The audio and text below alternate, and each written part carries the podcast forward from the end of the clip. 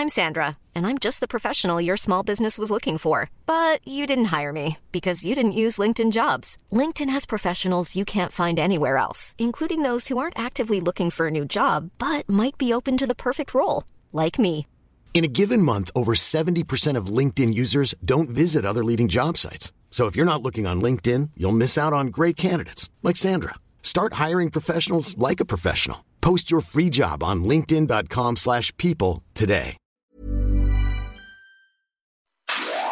Inicia las noticias de la tarde con Jesús Martín Mendoza en Heraldo Radio.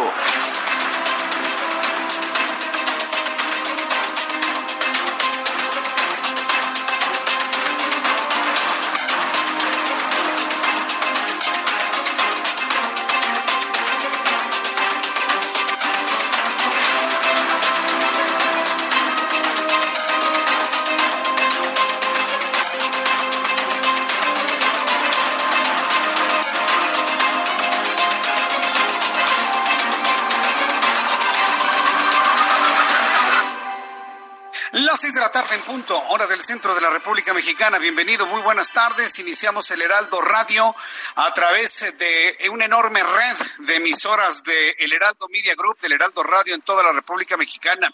El próximo 1 de agosto vamos a entrar en transmisión en la ciudad de Campeche. Para que usted esté muy pendiente, le voy a platicar en su momento. Va a ser un combo AM y FM. Vamos a bañar todo lo que es la zona del sureste mexicano a través de nuestras emisoras del Heraldo Radio una cadena de radio que crece como ninguna otra y que ha sido verdaderamente sorprendente la potencia de nuestra emisora de radio en toda la República Mexicana. Somos, nos estamos enfilando a ser la mejor cadena de radio informativa en todo el país.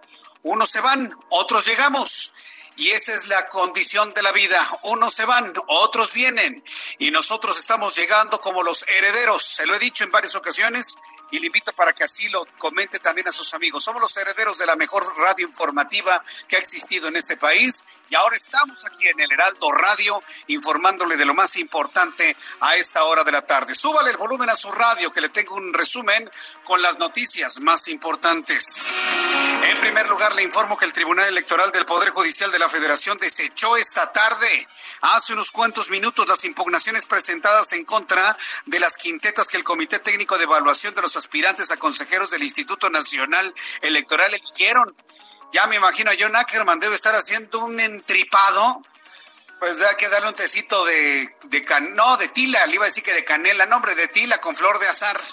Finalmente, el Tribunal Electoral del Poder Judicial de la Federación ha desechado las impugnaciones en contra de las quintetas en donde no vienen integrantes del Movimiento de Regeneración Nacional. Le tendré todos los detalles de esta importante noticia, en donde inclusive dentro del mismo Movimiento de Regeneración Nacional, debo reconocerlo, se han preocupado por una elección lo más limpia y pulcra posible. Entiéndame a Mario Delgado, que se ha convertido en un paladín de la independencia de estos cuatro consejeros que van a llegar al Instituto Nacional Electoral. Muy bien por Mario Delgado, ¿eh? Muy bien por Mario Delgado. Ha trabajado como yo sabía que él ha trabajado siempre. Qué bueno, la verdad, a mí en lo personal da mucho gusto que esté poniendo en la mesa una independencia del Instituto Nacional Electoral para las elecciones del próximo año 2021. También informo en este resumen de noticias, en este adelanto, le voy a ampliar esta información más adelante, que el avión presidencial estará por regresar a México luego de permanecer en Victorville, California, desde diciembre de 2018. La aeronave presidencial llegará al Aeropuerto Internacional de la Ciudad de México y será el propio presidente quien haga el anuncio oficial durante su conferencia matutina, ya que la use, hombre a ver, presidente, si quiere quítele los asientos de piel y póngale guacales, no importe, pero úselo. No ponga en riesgo a la gente inocente que va en un, en un avión comercial. Sí, las cosas como son. Si hay alguien que quiere dañar al presidente de la República, ¿por qué tiene que dañar a gente inocente de un vuelo comercial? Que use el avión presidencial López Obrador, le sale más barato, sale a la hora que necesita, llega a la hora indicada y además es un elemento de protección para la institución viviente que es el presidente. López Obrador, usted no es dueño de la presidencia de la República, usted está de paso. Usted está de paso, nada más, se va en el 2024 o antes si lo decide el pueblo mexicano. Usted está de entonces, use el avión presidencial y proteja la institución presidencial. Pero mire, decir esto es hablarle a una pared, y a una pared gris, por cierto. Senadores del Partido Acción Nacional presentaron una denuncia formal en contra de Hugo López Gatel. Se le viene el mundo encima a López Gatel. Ayer, Movimiento Ciudadano denuncia por negligencia. Hoy los senadores de Acción Nacional también denuncian a Hugo López Gatel por su presunta negligencia en la gestión de la pandemia del coronavirus. Escuche usted la voz de Josefina Vázquez Mota, presidenta de la Comisión de Derechos de la Niñez y la Adolescencia. Estamos aquí de no como una politiquería, como se ha querido señalar. Estamos aquí porque nos importan las vidas. Estamos aquí porque lo primero que hay que valorar es la salud de las mexicanas, de los mexicanos, y la salud no tiene partido y porque han muerto mucho más niños que en otros. Es Josefina Vázquez Mota, Josefina Vázquez Mota con todos estos elementos de juicio que le voy a presentar un audio mucho más completo, por supuesto, cuando estemos ampliando esta información, pero ya son varias denuncias y le puedo decir que van a venir inclusive eh, denuncias internacionales en contra de un hombre que ha minimizado la pandemia de COVID-19. En todos lados hay enfermos. Conforme avanza el tiempo, usted conoce más personas cercanas a usted su familia, sus amigos, sus vecinos, compañeros de trabajo.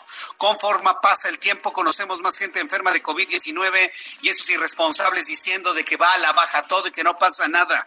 Esas son las razones por las cuales tanto los senadores del Partido Acción Nacional como el Movimiento Ciudadano han denunciado a López Gatel, que insisto, ya no es vocero ya no es vocero eh, de alguna manera creíble, ¿no? Ya no es un interlocutor válido tienen que cambiarlo si quieren mantener la credibilidad en cuanto a los números de COVID-19. También informo que la Universidad Nacional Autónoma de México informó que aplicará los exámenes de ingreso al bachillerato universitario, así como a nivel licenciatura de manera presencial, bajo estrictas medidas sanitarias y también de sana distancia. La UNAM ha informado que va a explicar estos exámenes de ingreso al bachillerato de manera presencial pues sí, porque pues de, en línea van a ser unas trampas que para qué le cuento. La defensa de Alonso Ancira, dueño de Altos Hornos de México, pidió a la Suprema Corte de Justicia de la Nación ejercer su facultad para revisar la legalidad de la orden de aprehensión en su contra, pero ningún ministro de la primera sala hizo suya la solicitud por falta de legitimación. Le voy a tener detalles de esto también más adelante. En más noticias en este resumen, Claudia Sheinbaum, jefa de gobierno de la Ciudad de México, informó que hubo un ligero aumento de hospitalizados por COVID-19 en la Ciudad de México. De momento, la ocupación hospitalaria se ubica en 47.6%, que corresponde a 2.336 camas usadas. Esto dijo la jefa de gobierno. Para el día eh, lunes de esta semana eh, tuvimos un ligero incremento, igual, digamos, del sábado al domingo un ligero incremento, igual un ligero incremento hacia el lunes. Eh, y estamos pues evaluando durante toda la semana para ver cuál es el comportamiento esta, este incremento se dio en particular en cuatro o cinco hospitales, estamos haciendo un análisis particular, pero eh, pues es de llamar la atención que hay un ligero incremento en los últimos dos días. Para que vea usted, para que vea usted las discrepancias que hay a nivel federal y a nivel local y las discrepancias que hay a nivel federal, le voy a poner este ejemplo el irresponsable de Hugo López Gatel, y lo digo irresponsable porque ni siquiera él mismo pone en la mesa su renuncia para que fluyan las denuncias que ya obran en su contra. Bueno, Hugo López Gatel dijo hoy en la mañana que, la, que los contagios van a la baja, cuando usted y yo sabemos y percibimos que van a la alza. Luego habla su jefe, su patroncito, Jorge Alcocer, secretario de Salud, y ¿sabe qué dijo? Que los contagios van a la alza, 1.2%.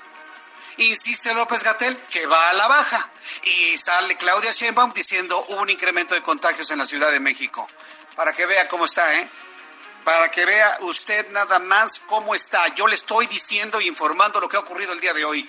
No le estoy poniendo ni más ni menos. Cada quien tiene sus datos y cada quien tiene sus propios intereses. Ante esa situación, se vuelve importantísimo hacerse pruebas de COVID-19. Importantísimo.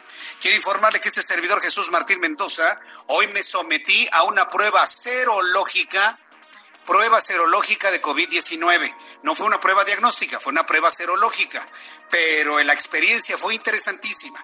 Un poco más adelante aquí en el Heraldo Radio, sobre todo para las personas que me ven a través de YouTube, voy a mostrarle el documento que me entregaron, la prueba reactiva las, el dispositivo con el cual se determinó que salí negativo de COVID-19. Entonces, ¿quiere conocer esto? Bueno, pues Quédese aquí en el Heraldo Radio. Al ratito le voy a presentar estos materiales que me entregaron luego de haberme hecho esta prueba, prueba de sangre serológica para conocer si tenía o tuve el coronavirus, el COVID-19, el SARS-CoV-2. Más adelante le voy a platicar y si quiere ver usted los materiales que tengo aquí, pues inmediatamente a través de YouTube, en mi canal Jesús Martín MX, ahí la habré de presentarlos mientras los describo, también para nuestros amigos que nos escuchan a través de la radio. Tenemos que hacer eso, tenemos que estarnos cuidando, tenemos que monitorearnos ante un claro incremento en los contagios en la Ciudad de México. También le informaré que el presidente de la República, Donald Trump, firmó este martes un decreto que excluye a los inmigrantes indocumentados de ser contados como parte de la población del país en el censo 2020.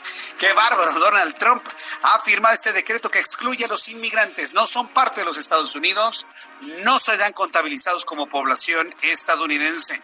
También el secretario de Estado norteamericano Mike Pompeo anunció una recompensa de 5 millones de dólares por información que lleve al arresto y enjuiciamiento del presidente del Tribunal Supremo de Justicia de Venezuela, Michael Moreno, considerado cercano al movimiento chavista.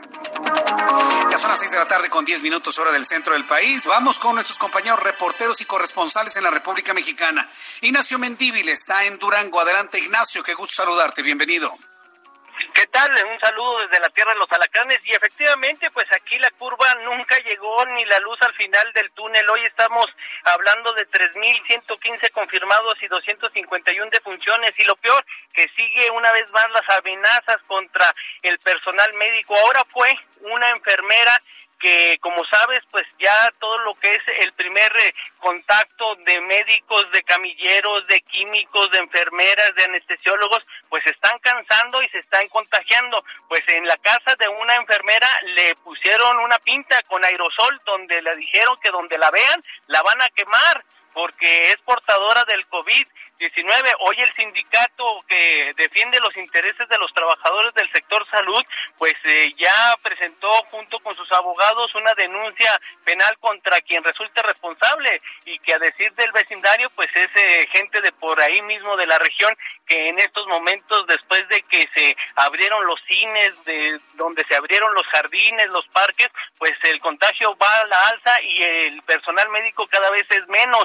Así es que la situación se ha tornado difícil aquí en Durango una vez más, pues una eh, violencia contra el personal de salud y que dijo el gobernador que estará pendiente del resultado de la investigación que la fiscalía inicie a abrir esta esta carpeta en este caso. Muy bien, pues estaremos atentos de esta situación, este problema social que se está viviendo con estas aperturas, pues fuera de tiempo, ¿no? De estos centros públicos. Gracias, Ignacio Mendívil. Fuerte abrazo. Gracias, ya la orden. Eh, le tendré más detalles de esto un poco más adelante. Vamos con nuestro compañero Herbert Escalante, es nuestro corresponsal en la ciudad de Mérida, Yucatán. Adelante, ¿qué nos actualizas, Herbert? Hola, buenas tardes.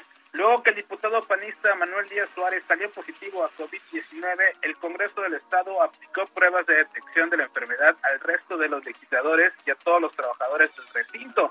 Se tomó la medida ya que dicho diputado estuvo presente en la última sesión legislativa, la cual fue muy prolongada e interactuó con mucha gente. La presidenta de la mesa directiva, Yaris Escobedo Salazar, recordó que fue una sesión bastante extensa en la que abordaron varios asuntos y convivieron mucho tiempo con el diputado Manuel Díaz, por lo que hubo poco de, de intranquilidad por parte de los trabajadores, de sus asesores particulares y de algunos legisladores, por lo que se decidió aplicar las pruebas a todos.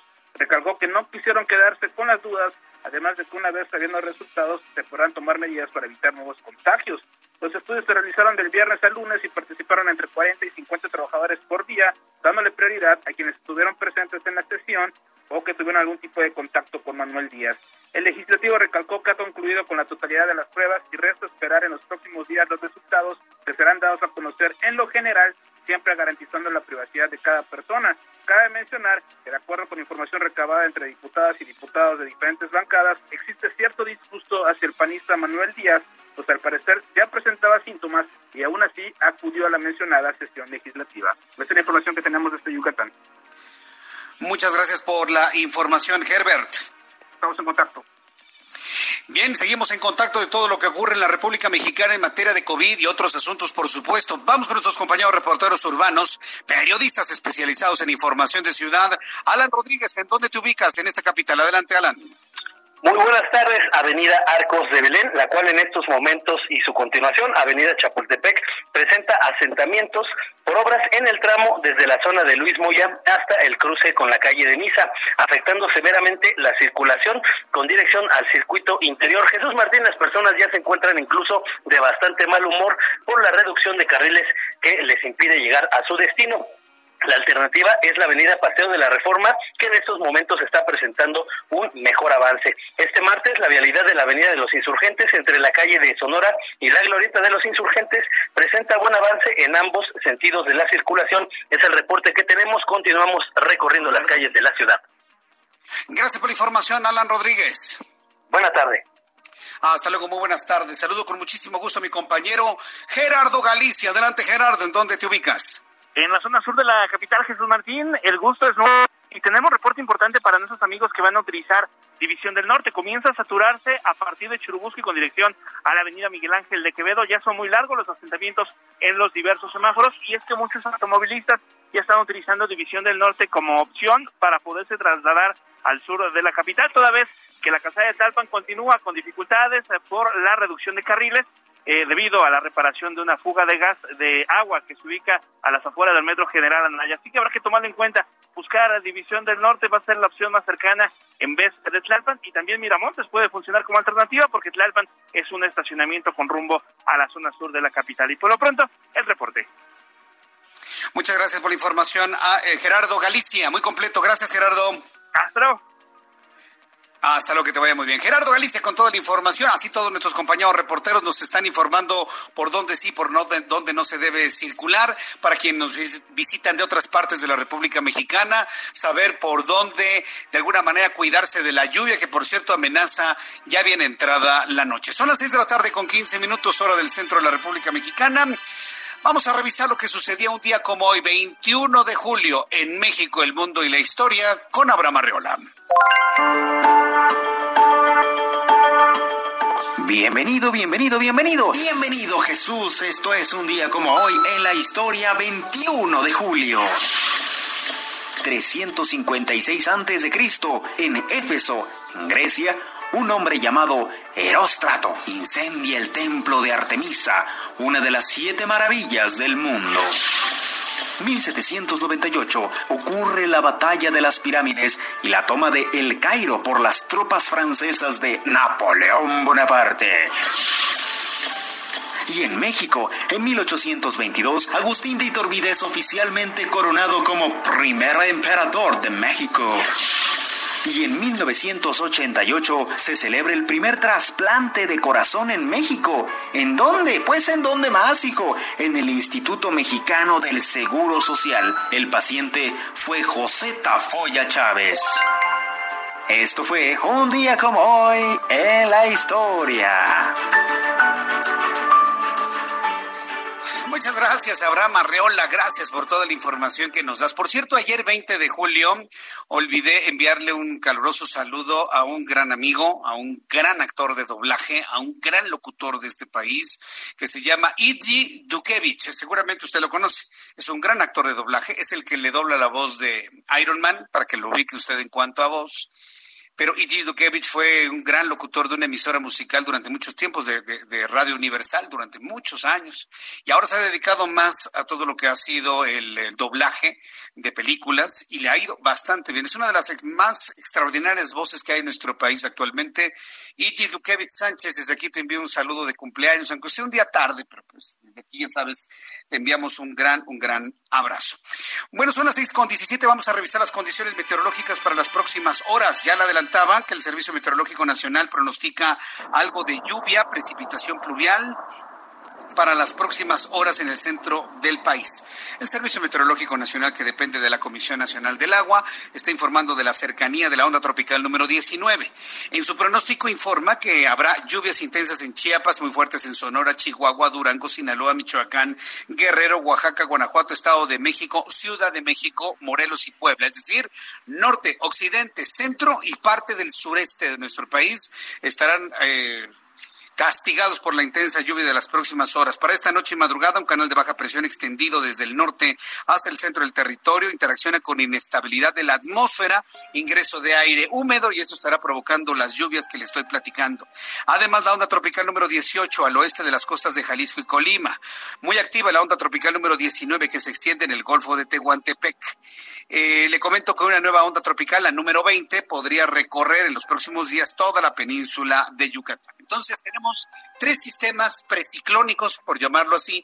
¿Por qué digo preciclónicos? Porque todavía no inician sus círculos a manera de tormenta tropical o de huracán. Son simplemente ondas tropicales, masas nubosas que estarían provocando lluvia. Tenemos tres, la número 18, la número 19 y la 20 que se está acercando a la península de Yucatán. Entonces, tomando en cuenta ya estos elementos atmosféricos, le doy a conocer el pronóstico del tiempo para las siguientes ciudades. Amigos que nos escuchan, en Guadalajara, Jalisco, bueno, primero en el Estado de México, primer Estado de México, sobre todo en la zona occidente del Estado de México, en Toluca, hay una temperatura de 19 grados, una mínima de 9 y una máxima de 23.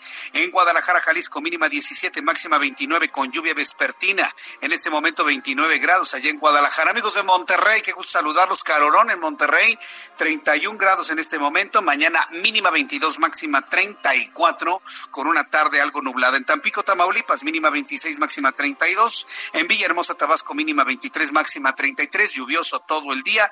Acapulco, Guerrero también con lluvias, pero con una mínima de 23, una máxima de 29. Aquí en la capital del país, el termómetro está en 22 grados en este momento, la temperatura mínima 14 y la máxima 26 grados Celsius.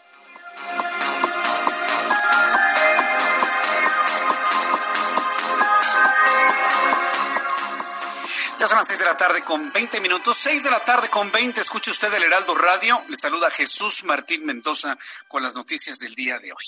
Bueno, debo decirle que algo ha sucedido en torno a este pataleo que empezó John Ackerman, ¿sí?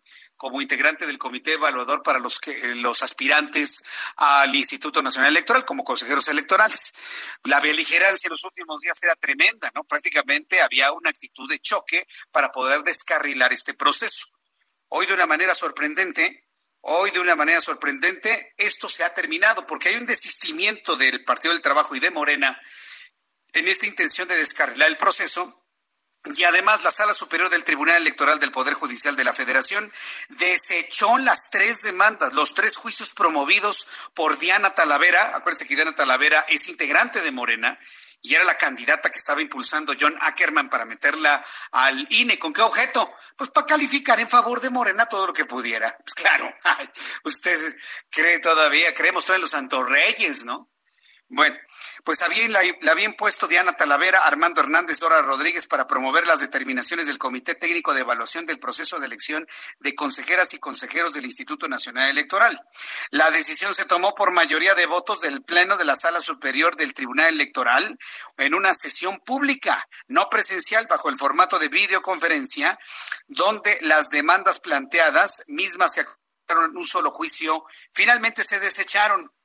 Ambos candidatos pedían el acuerdo que habían generado las cuatro listas de finalistas, dos integradas por hombres, dos por mujeres, y que se ordenara la Junta de Coordinación Política, la JUCOPO de la Cámara de Diputados, integrar a los jicosos a la lista respectiva.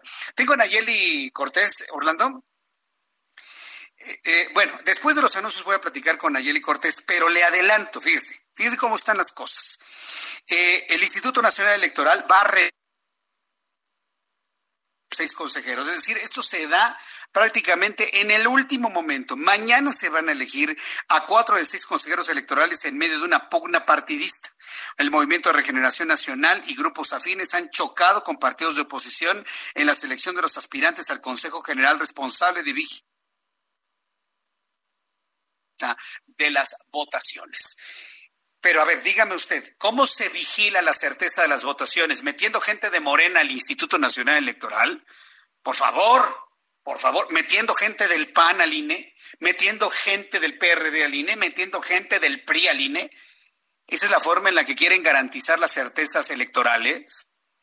En este momento no son los partidos de oposición los que están en la mira, es Morena, porque Morena es el partido hegemónico, porque Morena tiene a alguno de sus candidatos como presidente de la República, un presidente que por cierto la semana pasada amenazó con intervenir en el proceso electoral. ¿Cómo amenazó intervenir en el proceso electoral? Diciendo, no va a haber fraude y vamos a estar vigilando. No, no, ustedes no pueden vigilar nada.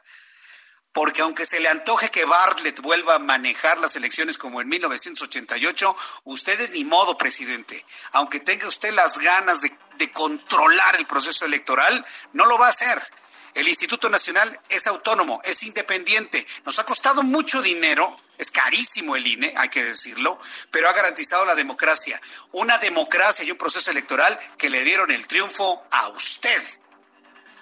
Entonces, cálmela, tranquilos, todo va a salir bien en el proceso electoral si el INE es independiente. Voy los mensajes. Le invito para que se quede con nosotros. Escríbame a mi cuenta de Twitter, arroba Jesús Martín MX, y a través de mi cuenta de YouTube. Tenemos retroalimentación usted, yo, usted y yo, en YouTube, Jesús Martín MX. Escuchas a Jesús Martín Mendoza con las noticias de la tarde por Heraldo Radio, una estación de Heraldo Media Group. Heraldo Radio, la H que sí suena y ahora también se escucha.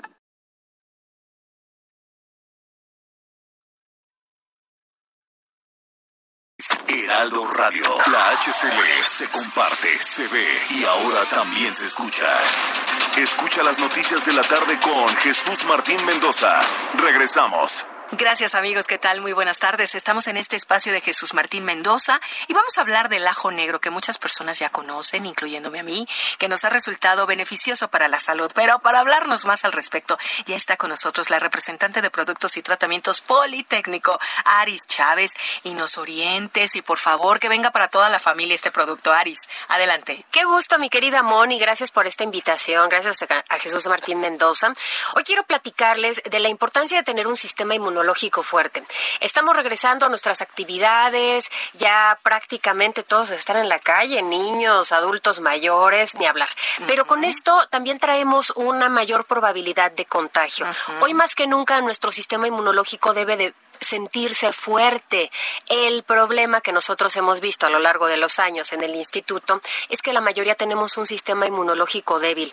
Y esto se debe por muchos factores, por mala alimentación, falta de vitaminas, los agentes externos como puede ser la contaminación y ahora el estrés lo, lo minimizan, hacen que el sistema inmunológico no funcione adecuadamente. En el Instituto Politécnico Nacional hemos estudiado ya durante muchos años las propiedades del ajo negro y creamos un tratamiento al cual le agregamos también. Tiene 100 veces más propiedades que un ajo normal mm. y por esa razón nos ayuda a reforzar nuestro sistema inmunológico y de esta manera prevenir y combatir enfermedades respiratorias como puede ser gripe, asma, influenza, bronquitis, entre muchas otras. Este tratamiento, fíjate que también nos ayuda a limpiar nuestra sangre y por esta razón a mejorar el funcionamiento de nuestro hígado. Nos ayuda a regular nuestra presión arterial, a disminuir los niveles de colesterol, de triglicéridos, de glucosa en sangre. Mm. Por eso es 100% recomendable para pacientes con diabetes. Y eso lo hemos platicado en otras ocasiones, como viene adicionado con colágeno. Además de que la piel y el cabello y las uñas lo agradecen, mejoramos mucho la calidad de nuestras articulaciones y en pacientes con artritis encuentran una muy buena solución, sobre todo para desinflamar y aliviar el dolor. Fíjate que nuestros órganos lo agradecen. Aris, ¿quiénes pueden tomar el ajo negro? Es un tratamiento 100% natural que puede tomar toda la familia. Y digo toda la familia porque como no tiene sabor, no tiene aroma desagradable, pues podemos dárselo a los pequeñitos en la casa. Una cápsula diaria todas las mañanas nos proporciona mucha energía, mucha vitalidad, además no irrita nuestro estómago, puede utilizarlo como antibiótico, como desintoxicante, también como desparasitante natural y bueno, que lo pueda tomar toda la familia es una excelente noticia. Imagínate, en esa capsulita es todo en uno, todas estas bondades que nos platicas son extraordinarias. ¿Cómo adquirimos este tratamiento del ajo negro? Porque seguramente las personas ya están con su lápiz y papel listas para anotar ese gran número que nos vas a dar. Tienen que llamar en este momento porque traemos una promoción espectacular para todos ustedes, para que lo adquieran hoy mismo.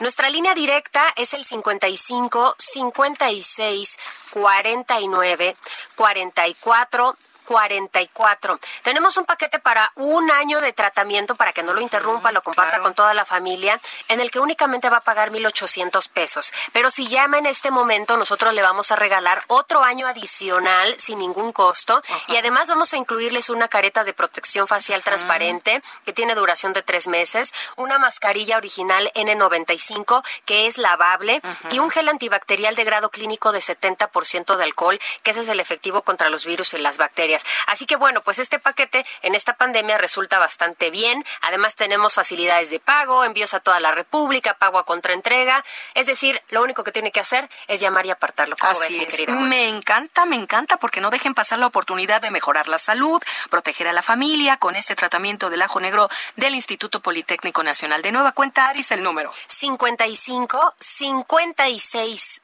49 44 44. El 55 56 49 44 44. Y ya para finalizar yo lo digo, 55 56 49 44 44. A marcar Aris. Gracias. Gracias a ti. Continuamos.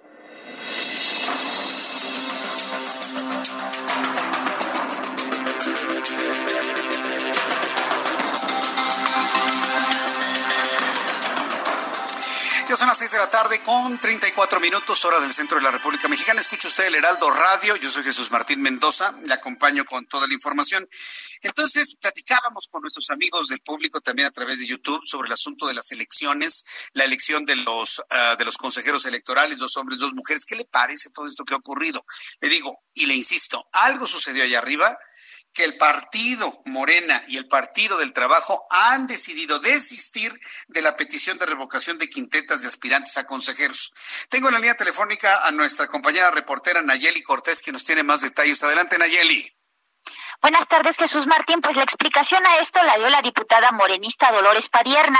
Según lo dijo en una conferencia de prensa, pues el jurídico de la Cámara de Diputados les explicó que legalmente era imposible revocar las quintetas. Lo que sí podía pasar es que si no había consenso en torno a los nombres, pues habría tómbola para elegir. Entonces, pues esto no les gustó a algunos diputados morenistas que, como bien dices, proponían la revocación de quintetas al igual que el PT. Y pues en esta conferencia de prensa, Dolores Padierna, a de esos disidentes por parte de Morena y, y Gerardo Fernández Noroña a nombre del PT, pues dijeron que pues la lista de 20 la verdad es que no les convence como para hacer una tómbola, pero que sí pueden encontrar cuatro que puedan convertirse en consejeros electorales, entonces pues ya está en curso el procedimiento para seleccionar de ahí a los consejeros. Morena organizó reuniones vía Zoom con siete de ellos y pues bueno, después de estas reuniones lo que se espera es una reunión ya formal con la Junta de Coordinación Política ya por la noche, todos los coordinadores parlamentarios, para que puedan acordar los cuatro nombres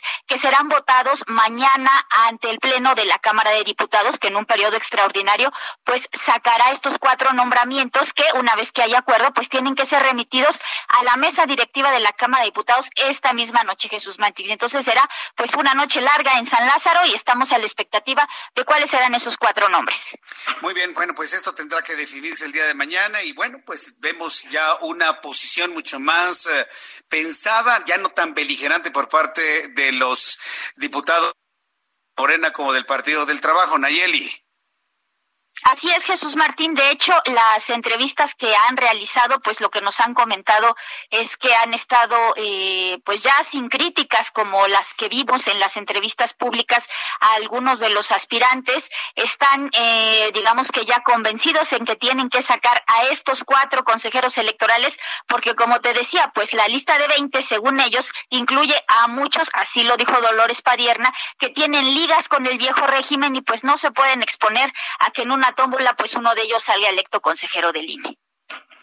Correcto. ¿Viste por ahí a John Ackerman? Ya no se habló nada de John Ackerman que andaba, bueno, pateando urnas, ¿no? De, lo enojado que estaba porque no salió su Diana.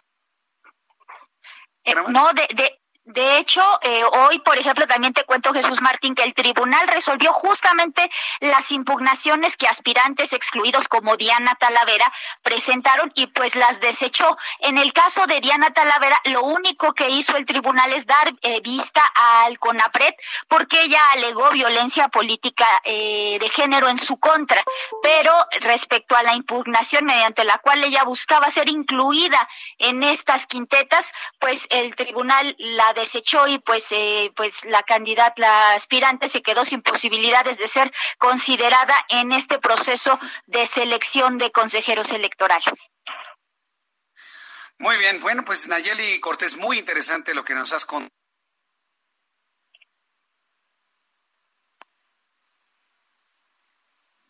Hasta luego. Nuestra compañera Nayeli Cortés, periodista, reportera, se encuentra allá en, en el tribunal. ¿Si estoy al aire, Orlando, o no? Sí. Ah, bueno, si es que pensé porque alguien puso una. El Heraldo Radio. Bien, eh, está muy interesante todo este asunto porque, insisto, independientemente de que la ley diga que no se puede, que es imposible, usted y yo conocemos a Noroña, ¿no? Usted y yo conocemos a Dolores. Entonces, eso, eso no es limitante como para haber hecho un escándalazo. Tirarse como lo hace Noroña en la puerta de la Cámara de Diputados, no dejar pasar a nadie hasta que se cumpla su voluntad por encima de la ley. Yo ya conozco a Noroña como es. Alguien les dijo, ya bájenle, ya déjenlo así, ya déjenlo así, y mejor vamos a otra estrategia. ¿Cuál es la otra estrategia? Ya nos lo adelantaban Nayeli Cortés. La fracción de Morena del partido Morena, escuche usted esto, ¿eh? la fracción de Morena en la Cámara de Diputados convocó a reunión plenaria virtual para entrevistar a siete de los 20 candidatos finalistas del Consejo del INE, que a su juicio, es un juicio unilateral de un partido político, tiene los perfiles menos cuestionados para ocupar el cargo, según ellos. Dijo, para, para lo que ellos explican de que tienen los perfiles menos cuestionados, para seguramente la oposición pueden ser los perfiles que puedan ser más afines al movimiento de regeneración nacional. Le estoy diciendo lo mismo con palabras distintas, ¿eh? Le estoy diciendo lo mismo con palabras distintas. Lo que para Morena pueden ser los menos cuestionados, para la oposición pueden ser los hombres y mujeres más afines a la ideología que busca instaurar el gobierno de Andrés Manuel López Obrador. Estoy hablando del socialismo al que se han comprometido en el foro de Sao Paulo. A eso se han comprometido en Sao Paulo, eso lo han firmado. Entonces, todo esto es una estrategia que gota a gota, pues va cumpliendo con estos compromisos. Pero bueno, es harina de otro costal. Por lo pronto ya Morena está viendo los que ellos consideran los menos cuestionados para ocupar los cargos de consejeros. Los entrevistados fueron, ahí le van los nombres de los que Morena considera los menos cuestionados y que para la oposición pueden ser los más afines a su ideología. Los entrevistados fueron Rita Bel López, Norma Irene Cruz, Carla Humphrey, Circe y Bautista, Martín Fernando Faz y Luis Octavio, eh, Luis Octavio Vado y Ukib Espadas. Ahí están son los siete que entrevistaron del Movimiento de Regeneración Nacional. Dolores Padierna, que ya nos hablaba Nayeli sobre esto, detalló que el grupo parlamentario de Morena, Morena pedirá a los aspirantes a consejeros comprometerse a no ganar una remuneración superior a la del presidente de la República y con ello contribuyan a reducir el presupuesto del Instituto Nacional Electoral. O sea, les pide eficacia, eficiencia, pero ganar poquito ganar poquito. Le voy a decir una cosa, los consejeros tradicionalmente han ganado un dineral, siempre, en todos lados. Dijo Dolores Padierna que la propuesta al final se va a votar y va a incluir los perfiles menos cuestionados, sin ningún nexo partidista, trayectorias que, se caractericen por la honestidad, que no tengan en su haber votaciones cuestionables y que puedan ser buenos árbitros electorales. Esto fue lo que dijo Dolores Padierna y nos gustaría tener personas, pues como Granados Chapa, como Ortiz Pinchetti, o como Lorenzo Meyer, o como Jaime Cárdenas o Jacqueline Pechard, gente a la altura de estos grandes retos, perfiles independientes que no tengan ningún interés económico, ningún interés ni vínculo político, que no tengan pactos inconfesables, que no tengan votaciones de las cuales se avergüencen, y lamentablemente los que pusieron en los 20 de últimos que aparecen en las quintetas, desde luego no es la totalidad, pero sí la mayoría tienen intereses de este tipo. Y, Dolores Padierna poco no reconoce los intereses que había de Diana Talavera y que querían meterla, pues literalmente a la fuerza, lo que provocó el enojo de John Ackerman y esta insistencia de, de, tirar todo el proceso. Mire, este asunto de la elección de los consejeros, hay que ser muy claros y muy honestos en esto. Tenemos que ser muy transparentes quienes damos las noticias. Es un verdadero cochinero. Lo han visto todos los partidos como la posibilidad de meter a sus afines con el fin de mover la balanza electoral el año que entra. Hay que decirlo como es. Y que tire la primera piedra el que esté libre de pecado, ¿eh? Que tire la primera piedra el que esté libre de pecado, por favor. Y esto ha provocado, por lo menos en Morena, que se está balcanizando como en su momento lo hizo el Partido de la Revolución Democrática en tribus. Eso ha provocado ya enfrentamientos durísimos dentro de Morena. Y uno de ellos ya engloba a Porfirio Muñoz Ledo. Ayer Porfirio Muñoz Ledo, en un video, que por cierto le presenté hoy en el Heraldo Televisión, en un video le llama golpistas a sus propios compañeros de partido y a los del Partido del Trabajo que estaban pidiendo eh, descarrilar el proceso de elección de los cuatro consejeros. Los llamó golpistas. Bueno, ya hay una reacción de los que llamó golpistas del Movimiento de Regeneración Nacional y los detalles nos los tiene mi compañero Iván Saldaña. Adelante, Iván. ¿Cómo calificaron a Porfirio Muñoz Ledo? Te escuchamos. ¿Qué tal, Jesús Martín, amigos del auditorio? Pues lo calificaron de francotirador verbal a todo lo que sea morena y gobierno, golpista, aliado de la derecha e intolerante a puntos de vista distintos. Así fue como lo calificaron a Porfirio Muñoz Ledo eh, por parte de sus compañeros de bancada Dolores Padierna y María de Los Ángeles Huerta y también por el petista Gerardo Fernández Noroña. Estas declaraciones, Jesús Martín, eh, se dieron eh, durante la conferencia semanal virtual que organiza, esta es la segunda ocasión que organizó la bancada de Morena y ya la establecieron los días martes. Y pues como tú lo adelantas, fue en respuesta a que un día antes, el día de ayer, Muñoz Ledo pues calificó primero de golpistas a la democracia junto a, estos a estos tres diputados junto con otros 64 más del PT y de Morena que a través de una carta pidieron impugnar la lista de los 20 candidatos a consejeros del INE, como bien lo narrabas. Textualmente, Dolores Padierna dijo, el compañero Muñoz Ledo, a raíz de que salió de la mesa directiva, se volvió en un francotirador verbal, le tira a todo lo que sea de Morena, a todo lo que sea gobierno, y siempre coincide con la derecha. Eh, eh, inmediatamente, Fernández Noroña señaló que a Muñoz Ledo ya lo perdimos y que al final de su trayectoria se ponga del lado de la derecha es muy lamentable. Eh, y textualmente también lo cito, dijo, me parece que a mi amigo Porfirio Muñoz Ledo, pues como dicen los jóvenes, ya lo perdimos. Está en una actitud, pues él sí es golpista con la derecha, haciéndole el juego de golpista, ni siquiera de golpismo golpista, porque la derecha está en una actitud antidemocrática, golpista, buscando descarrilar al gobierno del compañero presidente López Obrador. Y por último, en esta misma conferencia semanal que conduce eh, la diputada morenista María de Los Ángeles Huerta, que por cierto fue la que publicó el video en contra de lo que llamó eh, medios eh, antidemocráticos, no, eh, se me fue el nombre, pero es, tú, eh, tú lo informaste en este espacio, un video en contra de algunos medios conservadores. Fue este, este, este video que publicó María de Los Ángeles y ella exigió que Porfirio Muñoz Ledo y su compañera también de bancada, Lorena Villavicencio, les dijo, dijo, les deben una disculpa a los 67 diputados. Textualmente también dijo, de manera sistemática han estado pegándole al proyecto, al gobierno, cualquier cosa que sale es rápida su reacción, aliándose con la derecha.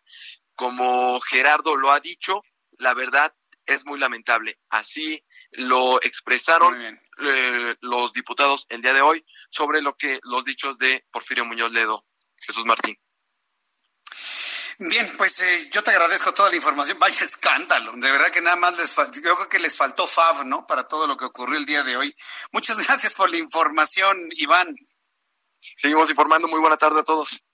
Hasta luego, buenas tardes. ¿Cómo los ve? No, no, no, se le fueron a la yugular, se le fueron, pero se le fueron en bola, como jauría, se le fueron al parlamentario Porfirio Muñoz Ledo.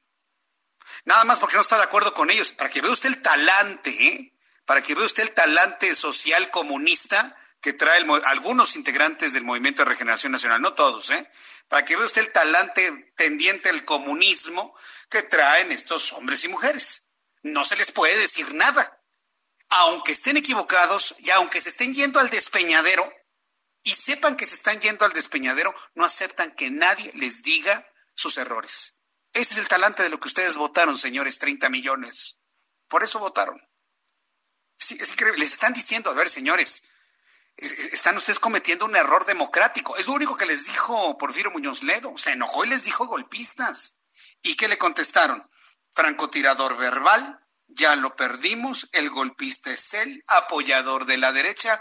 Yo nada más le voy a decir a, Porfir, a perdón, a este Gerardo Fernández Noroña, a Dolores Padierna y a todos los que hoy cobran y se sienten gobierno en este país, que si a alguien le deben estar en esos en esas curules, si a alguien le deben pertenecer a un partido que llevó a un presidente socialista a la presidencia, se lo deben a y nada más por eso le, merecen respeto, le deben respeto, no lo deben tratar así. Por su edad, por ser un político de abolengo, por su calidad moral y sobre todo por haber sido el iniciador, el iniciador por Viro Muñoz Ledo, ni más ni menos, de un movimiento opositor que hoy se traduce en la alternancia en México.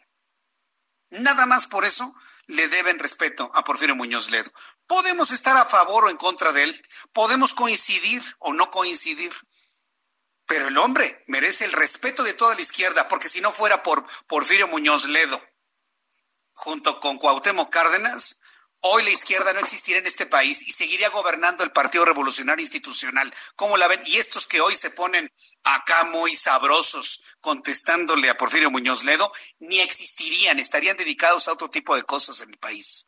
Entonces, Respeten a Porfirio Muñoz Ledo.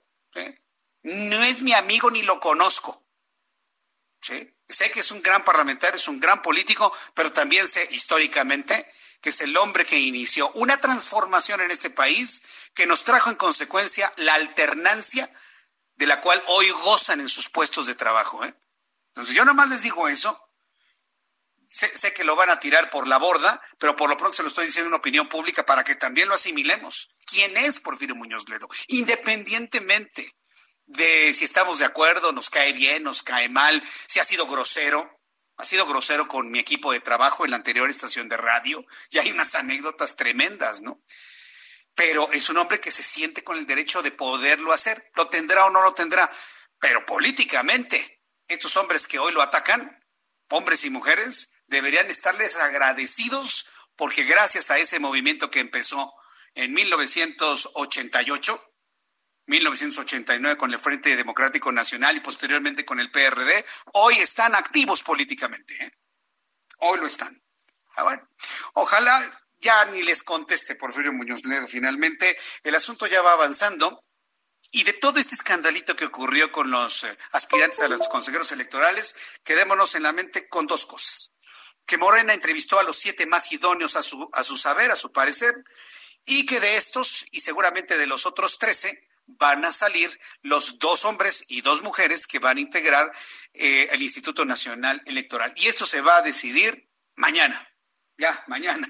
Mañana se acaba finalmente esto. Y a partir de ese momento le puedo decir algo con toda claridad. ¿eh? Una vez que esté completo el Instituto Nacional Electoral, es un arrancan al proceso electoral.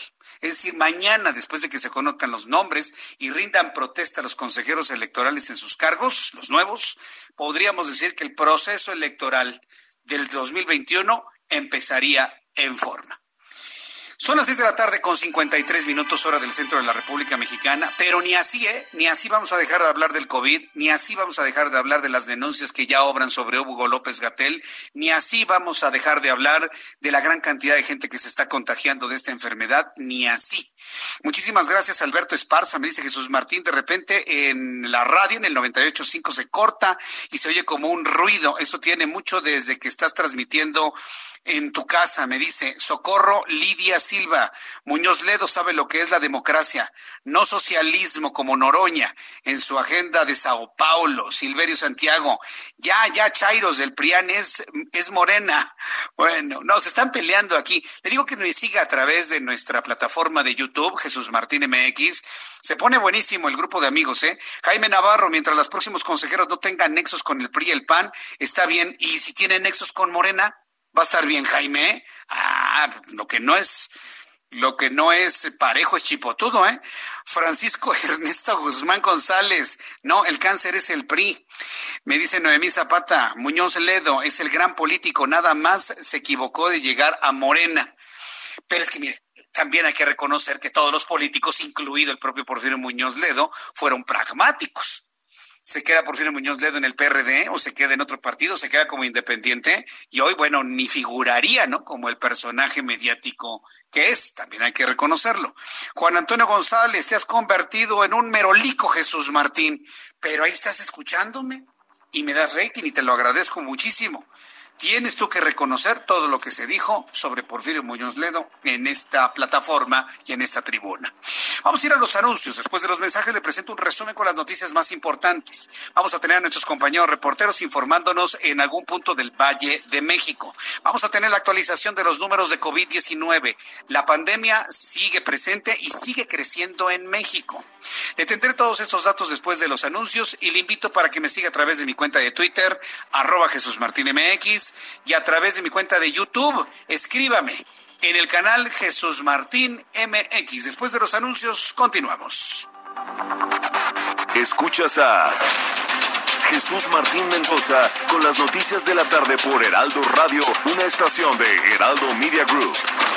Heraldo Radio, la H que sí suena y ahora también se escucha.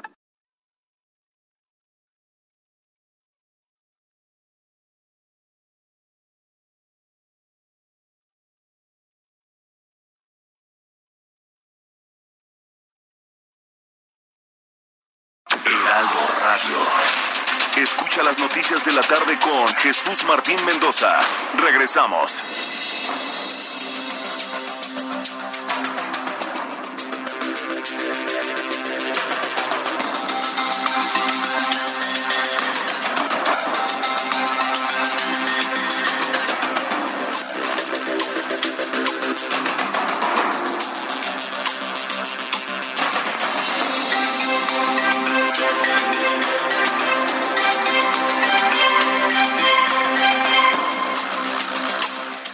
Punto, 19 horas en punto, es la hora del centro de la República Mexicana. Escuche usted el Heraldo Radio. Yo soy Jesús Martín Mendoza y le presento un resumen con las noticias más importantes. Sidronio Casarrubia Salgado, el chino, jefe máximo de Guerreros Unidos e involucrado en la desaparición de los 43 normalistas de Ayotzinapa, promovió un amparo para que se le proporcione atención médica y no corra riesgo su vida. Pese a que obtuvo su libertad por el caso de los 43 normalistas, todavía tiene pendientes acusaciones que se desahogan en tribunales. Un juez del Estado de México le otorgó una suspensión de plano y oficio a Casarrubia Salgado. La medida cautelar obliga a las autoridades penitenciarias que le presten atención médica que requiere con base a su estado de salud y los padecimientos que aduzca tener en términos que la ley establece en los centros federales de readaptación social. Le voy a tener todos los detalles de esto. Ahora se está defendiendo Casarrubias por el ámbito de la salud en donde los derechos humanos, por supuesto, lo van a proteger al 100%. Este martes por la tarde se registró un sismo de magnitud 4.5 grados con epicentro a 40 kilómetros de Saltillo, Coahuila. De acuerdo con el Servicio Sismológico Nacional, el sismo ocurrió a las 2 de la tarde con 9 minutos. La algunas aplicaciones, por cierto, informaron que fue un temblor inusual y poco frecuente en la zona. Eso no es cierto. Yo por eso no confío en Sky Alert, eso no es verdad. Todo lo que es el Mar de Cortés y toda esta costa del Pacífico, desde Tijuana hasta Chiapas, tenemos varios eh, puntos de subducción debajo de la eh, eh, debajo de la placa continental. Pero bueno, hubo un sismo en una zona donde no son frecuentes, pero eso no significa que sea inusual. Es decir, yo sí estoy en contra de lo que dicen estos de esta aplicacioncita.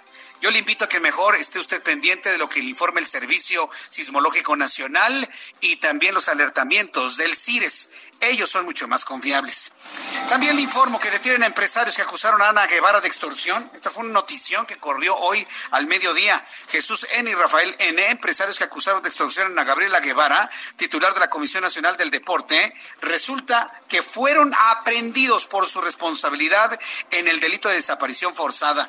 La detención se llevó a cabo a través de un operativo implementado en el fraccionamiento Costa de Oro de Boca del Río Veracruz, donde agentes de la Policía Ministerial del Estado cumplimentaron la orden de aprehensión girada finalmente por un juez. Es decir, quienes acusaban a Ana Gabriela Guevara eran pájaros de cuenta que hoy están detenidos.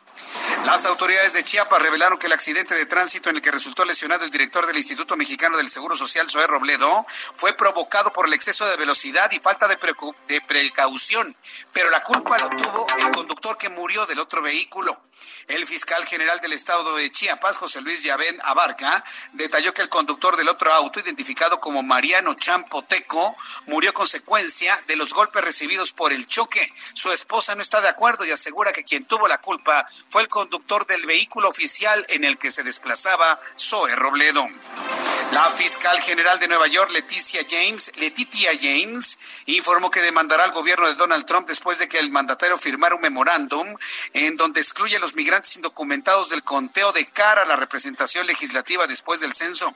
En un comunicado dijo que nadie deja de ser un personaje por falta de documentación y según la ley, toda persona que reside en los Estados Unidos durante el censo sin importar su estatus debe ser contada. Están enojadísimos porque no los van a contabilizar como estadounidenses. Donald Trump insiste en que ningún inmigrante sin papeles será contabilizado como estadounidense. Mientras tanto, el presidente de Estados Unidos, Donald Trump, advirtió que la epidemia de coronavirus va a empeorar antes de que haya una mejoría. En una conferencia de prensa sobre el virus en la Casa Blanca, pide utilizar el cubrebocas cuando no se pueda mantener distanciamiento. El presidente de Estados Unidos, Donald Trump, señaló que en las últimas semanas se ha visto un preocupante aumento de casos, por lo que posiblemente y desafortunadamente esta crisis va a empeorar antes de que ocurra una mejora. Estas son las noticias en resumen. Le invito para que siga con nosotros. Le saluda Jesús Martín Mendoza.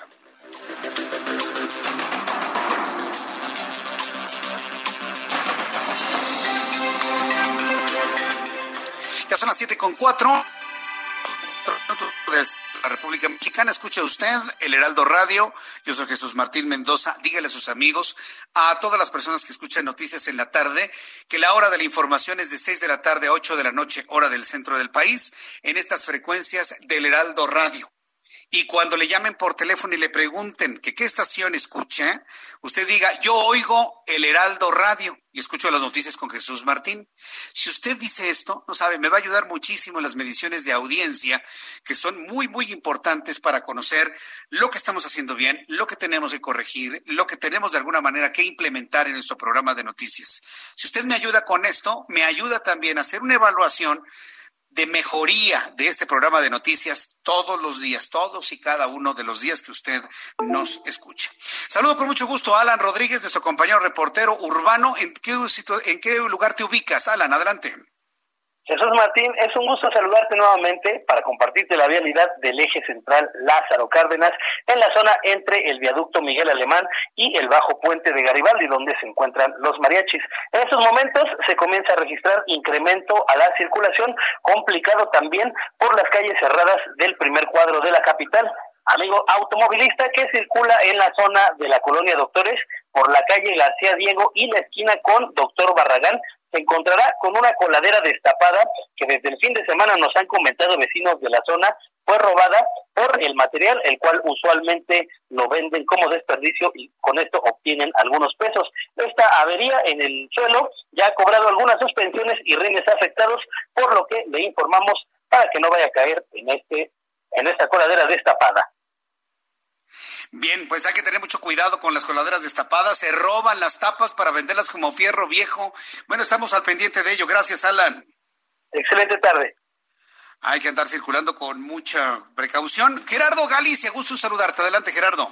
El gusto es nuestro, Jesús Martín. Excelente tarde. Y también precaución al oriente de la capital. Ya comienza a llover bastante fuerte para nuestros amigos que van a utilizar arterias como el eje 5, el eje 6 sur, el anillo periférico. Hay que hacerlo con mucha precaución. En general, el avance en algunos tramos es por lo menos aceptable. Hay rezago en el caso del eje 6 sur llegando al periférico y si utilizan periférico llegando al eje 5 también se genera asentamiento y además con la lluvia esto se complica aún más. Y finalizamos el reporte de Jesús Martín con información importante que en este momento se genera en la colonia Morelos. Tenemos ya el reporte de una fuerte riña justo en las calles de Alfarería y Plomeros. Es una riña colectiva y salieron a relucir las armas de fuego. Por lo menos hay dos personas heridas por arma de fuego. Esto obedece la movilización policiaca en la colonia Morelos, para mayor referencia muy cerca del eje 2 Norte y la avenida Circunvalación. Y por lo pronto, el reporte.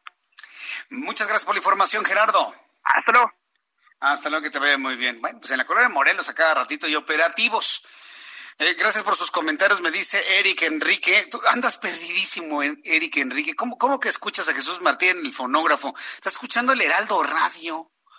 No, no, bueno, está bien, pero te, te, te, mando un fuerte abrazo de todas maneras. Gracias por estarnos siguiendo y escuchando aquí en el Heraldo Radio, en todas estas frecuencias en la República Mexicana. Bien, vamos a continuar con la información. Ah, tengo Augusto Atempa también, nuestro compañero reportero urbano. Adelante, Augusto, ¿en dónde te ubicas? Jesús Martín, yo me encuentro en el Zócalo Capitalino y es que continúa este plantón por parte de comerciantes indígenas quienes están pidiendo la creación de una plaza indígena eh, para que ellos puedan vender sus productos. Por lo tanto, mientras ellos no tengan respuesta, van a continuar en este plantón que se ubica sobre la avenida eh, sobre Corregidora y 20 de noviembre, estas personas no se van a mover de aquí y ya instalaron unas carpas, instalaron unos negocios. Lo que estamos viendo es que pues mucha gente está llegando a comprarles, pero no están ellos utilizando un cubrebocas. Incluso hay niños que están jugando, vemos que están en la plancha del Zócalo corriendo en bicicleta, pero tampoco tienen un cubrebocas o una careta. Estas personas mencionan que pues hasta que la jefa de gobierno no les dé una solución, no se van a retirar y esto por supuesto está obstaculizando la circulación vial para todos aquellos que buscan incorporarse a este circuito del Zócalo, los están desviando hacia la calle de eh, eh, Monte de Piedad. Por lo pronto, Jesús Martín, es el reporte que yo te tengo. Muchas gracias por la información. Muy buenas tardes. Gracias, muy buenas tardes. Gracias a nuestros compañeros reporteros, Augusto Atempa, Gerardo Galicia y Alan Rodríguez, que le han informado a usted lo que sucede en estas partes de, de, la Ciudad de México. Es que estoy revisando, fíjese, tengo información. Um, estoy revisando información sobre el número de personas fallecidas. En unos instantes ya parece que está fluyendo la información. Si habríamos rebasado ya las 40 mil personas muertas. Eh, y Preliminarmente le informo que ascendió a 40.400 las personas fallecidas, 356.255 personas contagiadas, 255 y personas fallecidas 40.400. Según los datos que me está compartiendo nuestro compañero reportero, si es que me está reporteando finalmente, Jesús Salazar. Muchas gracias, Jesús. Gracias Jesús Salazar por esta información que nos estás en este momento compartiendo. Estoy también a la espera de la información y del boletín que me envía la Secretaría de Salud, pero una vez confirmando estos datos, si, ya confirmamos estos datos, puedo entonces, estoy en posibilidad de informarle 39.485, que en las últimas 24 horas se han sumado 915 personas fallecidas que en las últimas horas se han eh, sumado 915 mexicanos fallecidos, 900, que otra vez vamos hacia los mil. A ver, señores, este, los mismos datos que estamos dando a conocer le quitan credibilidad a un López Gatel que insiste en que baja. Claudia Sheinbaum dice que sube. El COSER dice que sube. Entonces, yo creo que el presidente debe tomar una decisión si verdaderamente le tiene cariño, si verdaderamente le tiene afecto, un afecto real, sincero, cosa que es muy difícil en, López Obrador, ¿eh? Se lo digo porque yo lo conozco hace muchos años. Pero si le tiene verdaderamente una admiración, un respeto legítimo, debería ya relevarlo de la posición de vocero del COVID, ¿eh? si verdaderamente le tiene algún tipo de, de afecto, porque mientras lo deje ahí, sus mismos dichos con sus mismos datos se contradicen. Sus mismos dichos con sus mismos se contradicen, más allá de cualquier tipo de ataque de carácter personal. Está perdiendo credibilidad López Gatel. Y si el presidente le tiene un poquitito de afecto legítimo, debería relevarlo, dejar descansar su imagen, ¿sí? Y poner otro vocero que no se meta en política, que únicamente esté en la cuestión técnica informando qué es lo que sucede con coronavirus. Entonces, es una, un comentario, recomendación, que bueno, yo ya sé cómo funciona la mente de López Obrador. Cuando alguien le dice algo, hace lo contrario y más fuerte, ¿eh? y más intenso, y más fuerte. ¿Quiere una muestra de lo que le estoy diciendo? El avión presidencial. Le han dicho, a ver, señor, use el avión. Ah, no lo voy a usar. No lo venda, sí lo vendo. No lo venda, no, sí lo vendo. Bueno, entonces sí véndalo. No, no lo vendo entonces. Y así está, ¿eh? Está en esa posición pero la verdad es que no han podido vender el avión presidencial. No, no, no hay a quien le interese comprar un avión en este momento. A ver si vuelve a decir que la pandemia le cayó como anillo al dedo con el asunto del avión presidencial. Nadie quiere comprar el avión porque aparte ni siquiera es propio. Hay una parte que está todavía en arrendamiento financiero. Fuentes de la presidencia de la República han señalado que el avión presidencial, y mantiene ese nombre porque es un avión que le da servicio a la institución y esto me parece que es muy importante señalarlo. López Obrador no es dueño de la institución presidencial. Él ocupa, él se inviste, se viste de la institución viva de la presidencia de la República de manera temporal. López Obrador está de paso. Todos en esta vida estamos de paso. Todos, absolutamente. Y él está de paso y es muy temporal en la presidencia de la República. Por lo tanto, está obligado a cuidar esa institución y a mantenerla lo suficientemente fuerte para quienes vienen adelante. Bueno, fuentes de la presidencia de la República señalaron que el avión presidencial que le da servicio a la institución presidencial, esté quien esté, llegará eh, mañana miércoles a México y se espera que el propio eh, titular del Ejecutivo haga el anuncio formal durante su conferencia de mañana.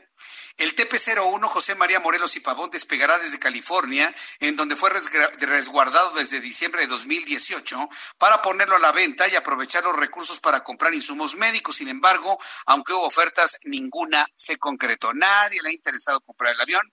El único interesado ofrecía 50 millones menos y no lo vendieron. Para que vea que aparte de todo, malos negociadores, malos negociantes.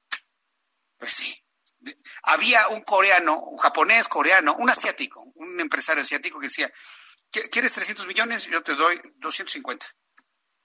Por decir. En cantidad. 50 menos. No, no quisieron. Bueno, está bien. Entonces quédenselo. Que se esté echando a perder, que se esté haciendo viejo, eh, que se esté gastando en mantenimientos, que se esté gastando en hangares. Síganle, síganle. Síganle, síganle. Otro asunto interesante esta tarde, yo, yo la verdad estoy completamente sorprendido de esta nota que le voy a compartir. Eh, que por cierto, antes de seguir con esto, sigo esperando los datos de COVID-19, ya le actualicé el número de muertos y contagiados totales y al ratito le voy a platicar sobre la prueba de COVID a la que me sometí el día de hoy. Hay varias personas que me están preguntando sobre ello. Bueno, esta noticia es sorprendente desde mi punto de vista. Porque los, ¿se acuerdan de los empresarios que estaban acusando a Ana Gabriela Guevara, a la presidenta de CONADE, a la directora de CONADE, de extorsión? Y se le vino el mundo encima a Gabriela Guevara. Y le empezaron a acusar, le empezaron a perseguir, le empezaron a señalar, se le empezaron a decir muchas cosas. Yo tuve oportunidad de entrevistarla y ella me decía, Jesús Martínez, que yo no he hecho nada de eso. De verdad, yo no lo he hecho. Yo voy a dejar pasar, me estoy defendiendo con mis abogados y bueno, en esa ocasión que platiqué, le escuché preocupada, le escuché inclusive triste, porque es una mujer que durante el tiempo que estuvo como deportista, nunca, nunca escatimó el poner la bandera de México hasta arriba y de decirse orgullosa de México y muchos le aplaudimos sus triunfos a nivel internacional. Y luego se mete a la política y se encuentra con gente que le acusa de extorsión. Pues en ese momento, pues imagínense, nosotros con pocos elementos, pues dejamos que las cosas corrieran, ¿no? Si las denuncias fructificaban o no fructificaban y qué tenía que decir la deportista mexicana a esos señalamientos. ¿Qué cree que pasó? Que los dos empresarios que acusaban a Gabriela Guevara están detenidos. Ahora resulta que están detenidos. La Fiscalía General del Estado de Veracruz cumplimentó una orden de aprehensión contra los empresarios Jesús Chaíno Ceguera y Rafael Sánchez Cano, quienes habían acusado a Ana Gabriela Guevara, titular de CONADE, corraude y extorsión. Asimismo, detuvieron a Armida Ramírez Corral, supuesta operadora de la dirigente del deporte mexicano. Los detenidos denunciaron que en marzo habían sido extorsionados por Ana Gabriela Guevara por un monto de 2.5 millones de pesos. Pero de acuerdo con medios locales, los dos empresarios son reconocidos en la zona de Veracruz y Boca del Río y hace una semana se vieron involucrados en un ataque armado, mismo que denunciaron ante la Fiscalía General de la República. Tras la detención, ambos fueron trasladados a un penal de... Entonces, toda la credibilidad de estos Ana Gabriela Guevara por los suelos. ¿Qué problema tenían? Tal vez personal, pero de ahí hablar de extorsiones, todo eso evidentemente se fue por la borda. Finalmente se fue por la borda. Hoy Ana Gabriela Guevara, pues evidentemente se encuentra pues libre de acusación, luego de que estos dos empresarios pues están en este momento detenidos en un penal de Poza Rica. Ya son las siete con diecisiete, las siete con diecisiete hora del centro de la República Mexicana. Me están preguntando que cuál es la cifra de personas fallecidas. Está trascendiendo que la cifra creció 915 mexicanos muertos en 24 horas. 915 para llegar a una cifra de 40 mil 400. 40 mil 400 mexicanos muertos por COVID-19 y el número de contagiados acumulados 356.255. Estoy esperando los demás datos, los demás datos, eh, tanto de sospechosos como de activos, y en unos instantes se lo tendré, pero, pero por, por lo pronto ya este dato que me parece que es importante y nos da clara muestra de que nada se está reduciendo lamentablemente y debo reconocer que es lamentable el que sigamos todavía con este problema para más largo plazo, pues no hay manera de contenerlo. Estoy calculando en este momento el índice de letalidad según los datos que da a conocer la propia Secretaría de Salud y este se ubica en 11.34.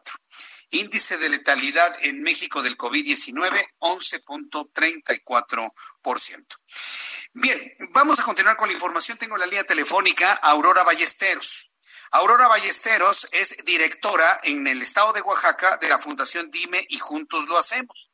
Y es que esta fundación logró donar 11.500 cubrebocas, 6.900 guantes de látex, 5.750 caretas, bueno, una gran cantidad de material de protección a 23 hospitales COVID en Oaxaca.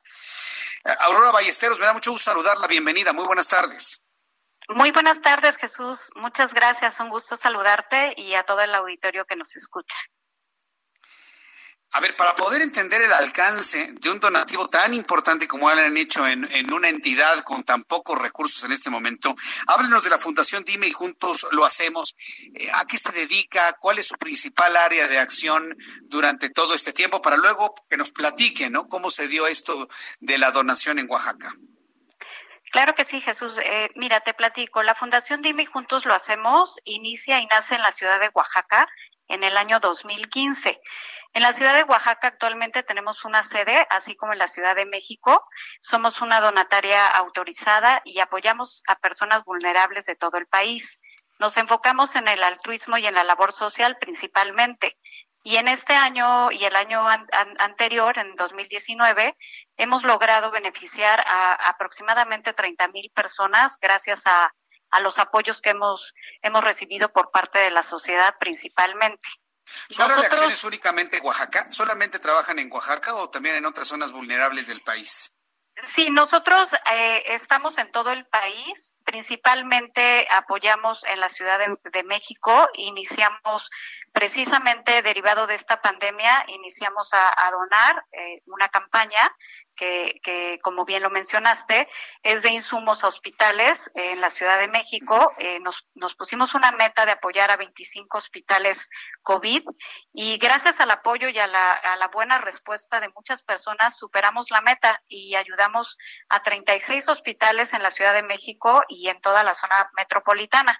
De esta manera también, pues ahora nos hemos puesto la meta de ayudar a, Oaxaca, a los hospitales COVID de Oaxaca, que sabemos que pues tienen una gran necesidad de, de insumos en estos momentos. Ahora bien, ¿cómo se da la idea de hacer esta donación, de hacer esta donación a estos hospitales en Oaxaca y cómo es que consiguieron todo este material? Platíquenos la historia, por favor. Sí, eh, nosotros eh, como fundación hemos recibido eh, muchas llamadas y nos han buscado muchos hospitales, también médicos, personal de la salud preocupados porque no cuentan con los insumos suficientes para atender. A, todas estas personas, a, todos este, los, los enfermos que llegan de COVID. Entonces, eh, nos propusimos eh, buscar el apoyo eh, de todos los ciudadanos y, de las empresas principalmente para en conjunto poder cumplir con, con, darles unos kits, kits de protección a estos, a estos médicos que son nuestros héroes de la salud. Principalmente estos kits que ofrecemos son de caretas, de cubrebocas, de overoles de protección química y de guantes de látex. Todo esto eh, para ellos es realmente eh, muy importante ya que están en contacto pues con toda con todos los enfermos y están arriesgando sus vidas por todos nosotros por lo cual tuvimos muy buena respuesta en, México y ahora nuestra meta es cubrir 23 hospitales en el estado de Oaxaca. ¿Cómo fondearon la compra de todos estos? ¿O también son donaciones y ustedes, digamos, hicieron un trabajo de canalización? cómo es esto? Sí, nosotros somos una donataria autorizada y recibimos constantemente, estamos autorizados para recibir donativos tanto del extranjero como nacionales y, la verdad es que hemos tenido desde el 2015 muchos apoyos eh, en todos los trabajos y todo, todas las funciones eh, que lleva a cabo la, la fundación eh, no solamente tenemos ahora este apoyo a hospitales de COVID, también eh, tenemos varias campañas. Eh, estamos también ahorita trabajando en, apoyar a, personas afectadas por el sismo en Oaxaca. Ya lo hicimos en años anteriores. También estamos otorgando donación de víveres a, familiares eh, ahorita vulnerables por COVID-19 y también atención a, las personas víctimas de violencia de género, que como bien sabes, pues ahorita todo este, tiende a, incrementarse, ¿no? Por, por la misma situación. Entonces hemos tenido un gran apoyo de, de la sociedad y, de la respuesta a, todo esto, de ya un trabajo de muchos años, por lo cual es la manera en que nosotros recibimos y fondeamos eh, todos estos donativos. Aurora Ballesteros, yo le agradezco mucho que me haya tomado la llamada telefónica. Muchas felicidades por ello y seguiremos muy atentos de lo que siga haciendo Fundación Dime y juntos lo hacemos. Muchas gracias, Aurora. Muchas gracias, Jesús. A nombre de la presidenta, la licenciada Gabriela Jiménez, agradecemos este espacio. Muchas gracias a ustedes. Vamos a los mensajes y regresamos enseguida. Escuchas a Jesús Martín Mendoza con las noticias de la tarde por Heraldo Radio, una estación de Heraldo Media Group. Heraldo Radio, la HCL se comparte, se ve y ahora también se escucha.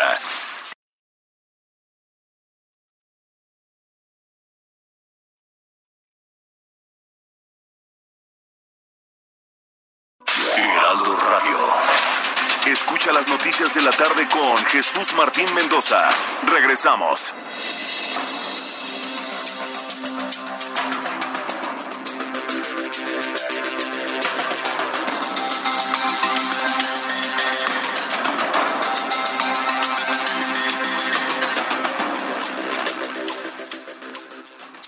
Ya son las 7 con 30, las 19 horas con 30 minutos, hora del centro de la República Mexicana. Eh, ya no voy a repetir evidentemente lo que usted ya sabe, ¿sí? Yo creo que este programa ya está completamente descafeinado de, de verdades a medias o mentiras completas. Lo único que vale la pena comentarle es lo siguiente, los números sobre COVID-19 que se han dado a conocer por parte de la Secretaría de Salud. La Secretaría de Salud ha informado que al día de hoy hay 356.255 personas transmitidas con COVID-19. Ayer eran 349.396. La diferencia es de ayer a hoy 6.859 mexicanos más contagiados con COVID. ¿Está bajando o sube? Pues sube. Eh, número de sospechosos. Ayer había 79.112, hoy hay 82.866. ¿Subió o bajó? Pues claro que subió. Claro, de anteayer a ayer bajó de 83.542 a 79.112, para que luego no me digan que no lo dije. Pero de ayer a hoy, ¿qué tenemos? Un repunte de 79.112 a 82.866. Lo que sigue repuntando todos los días es el número de personas fallecidas, el número de mexicanos fallecidos. Ayer había 39.485, hoy suman 40.400 mexicanos. Y todavía dice José Luis Salomía, acumulados. Pues, los muertos son muertos. los muertos no se recuperan. Entonces, 40.400 mexicanos muertos, 915 más ayer, eh, hoy que ayer, y el índice de letalidad está en 11.34%. Es clarísimo, es clarísimo que está, eh, hay un incremento, hay un incremento muy importante en cuanto al número de personas fallecidas, contagiadas y el índice de letalidad se mantiene en estos niveles de 11.34%. El 6 de julio era 11.88, 11.9, 11.92, 11.87. Si alguien me dice que ha bajado, ha bajado centésimas, ha bajado décimas, pero se mantiene la tendencia de que cada, de cada 100 contagiados, en este caso 11 están muriendo, 11 personas, cuando en el mundo es 4. Entonces, la, la, tendencia sigue siendo la misma y sigue siendo muy importante ante la gran cantidad de personas que están siendo diagnosticadas, ante la gran cantidad de personas que conocemos cercanas a nosotros, pues no hay otra más que ir a la prueba de COVID-19. Hoy me sometí a una prueba de COVID-19, no las conocía, fue para mí una verdadera experiencia, muy sencilla, por cierto. ¿eh? La prueba que me apliqué el día de hoy, me están preguntando que cuánto me costó, debo decirles que no me costó, Sí, fue una empresa que se llama Previta, que tuvo una entrevista en el programa de mi compañera Adriana Rivera Melo en Código Salud y trajeron unas pruebas de muestra. Entonces yo utilicé una de esas pruebas de muestra debidamente certificada, debidamente cerrada, pero la empresa que las produce se llama Previta. Si usted la quiere buscar en YouTube, perdón, en Google o en el buscador que usted prefiera, Previta, Previta, Population Health Management. Están en Avenida Baja California 200 en la Roma Sur. Campañas de previsión e información médica Previta SADCB. Entonces, estuvieron de visita con nosotros en el Heraldo de México y nos hicieron algunas pruebas serológicas. ¿Se acuerda la diferencia que le había dicho? Hay pruebas diagnósticas que determinan la presencia del virus y si se encuentra activo en ese momento.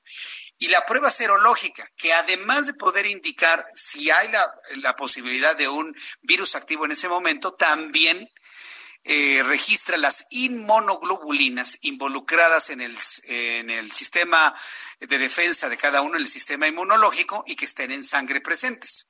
Es decir, una prueba serológica detecta la huella que deja el sistema inmunológico en nuestra sangre de que ya tuvimos el virus y que está generando anticuerpos. Entonces, esta es mi prueba para las personas que se encuentran, eh, me están viendo a través de YouTube. Y si no me está viendo en YouTube, no se preocupe, ahorita le describo. Esta es mi prueba. Es una tabletita, haga de cuenta como las pruebas de embarazo. Es una tableta de plástico como una prueba de embarazo. La obtención de la muestra de sangre se hace como en un glucómetro. Si alguien es diabético o alguien que se, eh, se, controle su azúcar todos los días, pues sabe que hay una lanceta, se pincha el dedo, se obtiene una gota de sangre, se pone en el área, en el área de esta prueba. Pero imagínensela para quienes no están eh, viéndome en este momento, es como una prueba de embarazo. En lugar de colocar orina en la zona, se coloca una gota de sangre. Luego hay otra ventana en la cual se coloca una prueba reactiva, una sustancia reactiva. La sangre con la sustancia reaccionan. Y entonces se va produciendo una serie de líneas, que en este caso ya casi se borró, pero si lo alcanza a ver, hay unas líneas que pueden confirmar la validez de la prueba. Número uno, la presencia de inmunoglobulina G y la presencia de inmunoglobulina M. Por lo tanto, existen cuatro posibilidades de respuesta. Positiva G, negativa M. Positiva G, positiva M. Negativa G, positiva M y negativa G y negativa M. Hay cuatro posibilidades de respuesta. Cuando ambas son negativas, la respuesta es no hay evidencia de infección por SARS-CoV-2. Otra posibilidad es probable infección reciente sin anticuerpos protectores. Otra posibilidad es probable infección reciente con anticuerpos protectores en desarrollo. Y otra posibilidad es probable infección pasada de anticuerpos protectores. Esta es la prueba y este es el certificado que me están entregando. Es muy interesante, ¿eh? Es un certificado en donde está el nombre, fecha de nacimiento, la hora de aplicación, está la, la, prueba foliada, ¿sí? Se lleva un registro, esto se reporta a la Secretaría de Salud, es decir, esta prueba se ha reportado a la Secretaría de Salud y esta prueba que le correspondió a Jesús Martín Mendoza forma hoy parte de la estadística de, los, de las pruebas negativas que da a conocer la Secretaría de Salud. Entonces, utiliza una lanceta como de glucómetro, le sacan a uno sangre, se coloca la muestra aquí, luego una sustancia reactiva en la ventana de abajo, ambas reaccionan y ya van subiendo las líneas con base en la C significa que la prueba es confiable y las otras dos son las, las inmunoglobulinas. No apareció ninguna línea de inmunoglobulina en mi caso. Por lo tanto, no he tenido coronavirus, no he tenido el SARS-CoV-2 y no lo tengo en este momento activo con base en lo que me ha entregado esta empresa que se llama Previta. ¿Cómo la ve? El, el resultado me lo entregaron en 10 minutos. Me están preguntando que cuál es el costo de esta prueba. Está alrededor de 1.500 pesos. Ya no, no estamos hablando de pruebas que cuestan ocho mil, nueve mil pesos, e inclusive Previta también me, habló de algunas pruebas que tienen un valor de 500 pesos. Entonces, negativo, completamente negativo, y aquí, y aquí lo tenemos. Esto es para quienes me están viendo en YouTube, aquí está. El certificado y la prueba con la cual me determinaron que no lo tengo. Iván, Salinas, tú, Luis Salinas, tú ya estás completamente en otro nivel. Bueno, le repito el nombre de la empresa, se llama Previtia, Previta, Previta. Están en Baja California 200, en la Roma Sur. No tengo un número telefónico, lo lamento, pero es Baja California 200 en la colonia Roma Sur. Están haciendo las pruebas de COVID 19. Y diga lo que lo escuchó aquí en el Heraldo Radio, ¿no? que lo escuchó con Jesús Martín Mendoza. Bien, entro en contacto en estos momentos con Yuri Beltrán, él es consejero electoral del Instituto Electoral de la Ciudad de México, a quien yo le agradezco estos minutos de comunicación con el auditorio del Heraldo Radio. Estimado Yuri Beltrán, bienvenido. Gusto en saludarlo. Buenas tardes. Buenas noches, me da mucho gusto estar contigo con tu auditorio. Gracias, sí, ya casi noches precisamente. Bueno, ustedes están en el, en el, Instituto Electoral de la Ciudad de México, pero también han sido pues espectadores, ¿no? Todo lo que ha pasado en el Instituto Electoral, el Instituto Nacional Electoral, todo este encontronazo que tuvieron los legisladores del Movimiento de Regeneración Nacional, las intenciones de descarrilar el proceso de elección de cuatro consejeros. Ustedes como Instituto Electoral de esta capital de la República, ¿cómo han visto el proceso para decidir y elegir y seleccionar a los cuatro consejeros del Nacional que hacen falta. ¿Qué opina usted? Eh, eh, Jesús Martín, eh, a título personal, no, en nombre del, instituto. claro, me, queda claro, ¿no? Usted siendo del instituto electoral, pero es un conocedor de, los institutos electorales. ¿Cómo han visto usted este proceso a título personal? Yo, yo lo encuentro como un, un proceso que ha sido eh, riguroso desde, desde el principio. Hubo un examen de, selección hubo una, un, comité académico eh, donde había eh, integrantes de, gran prestigio. Ese, ese comité técnico realizó un examen, después realizó una serie de, entrevistas. Eh, me parece que avanzó muy bien el, proceso de selección. Veo en, en, la lista, yo, yo, formo parte de esa lista de, de los aspirantes finales, pero veo que hay, muchos, hay muchos aspirantes que eh, resultarían idóneos para el perfil que se necesita para el Instituto Nacional Electoral.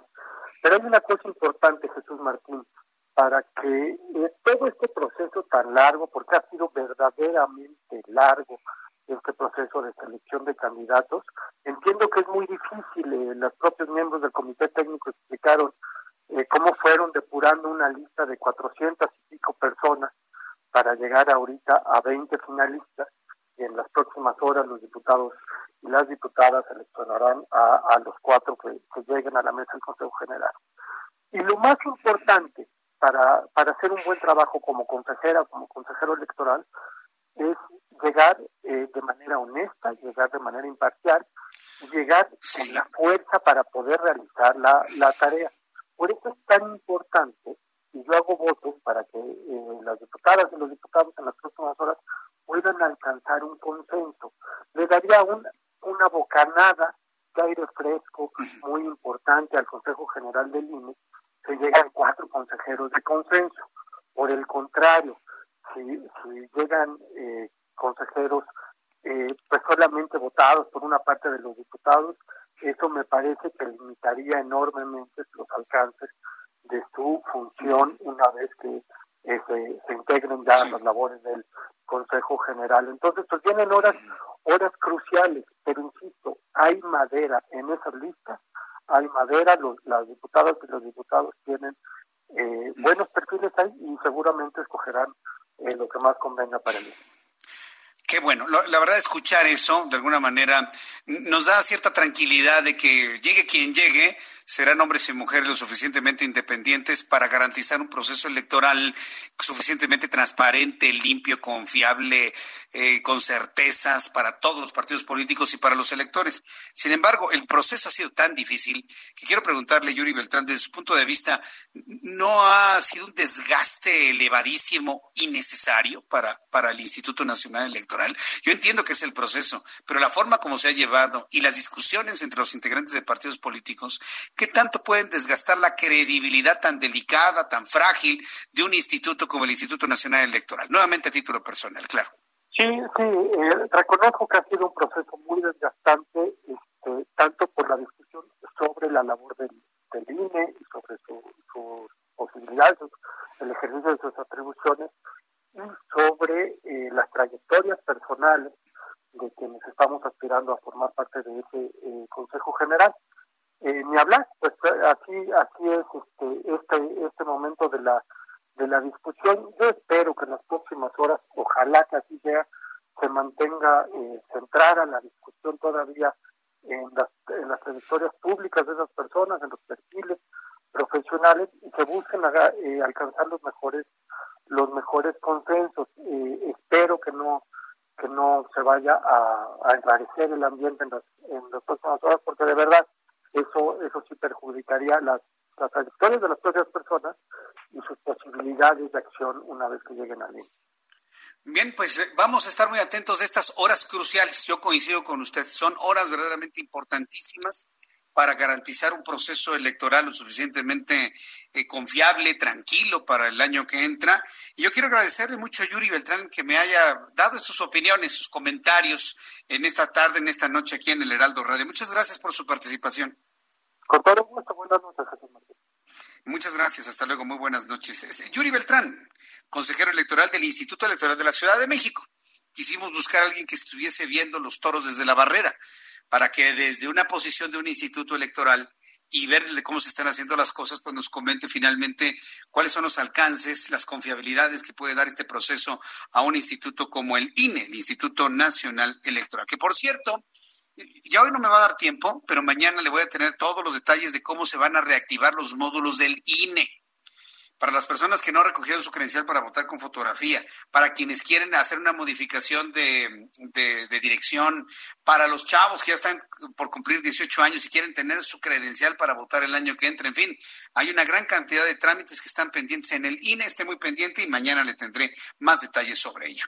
Me da mucho gusto saludar a través de la línea telefónica Juan Musi, nuestro analista financiero aquí en el Heraldo Radio. Mi querido Juan, qué gusto saludarte como todos los martes. Bienvenido, muy buenas tardes.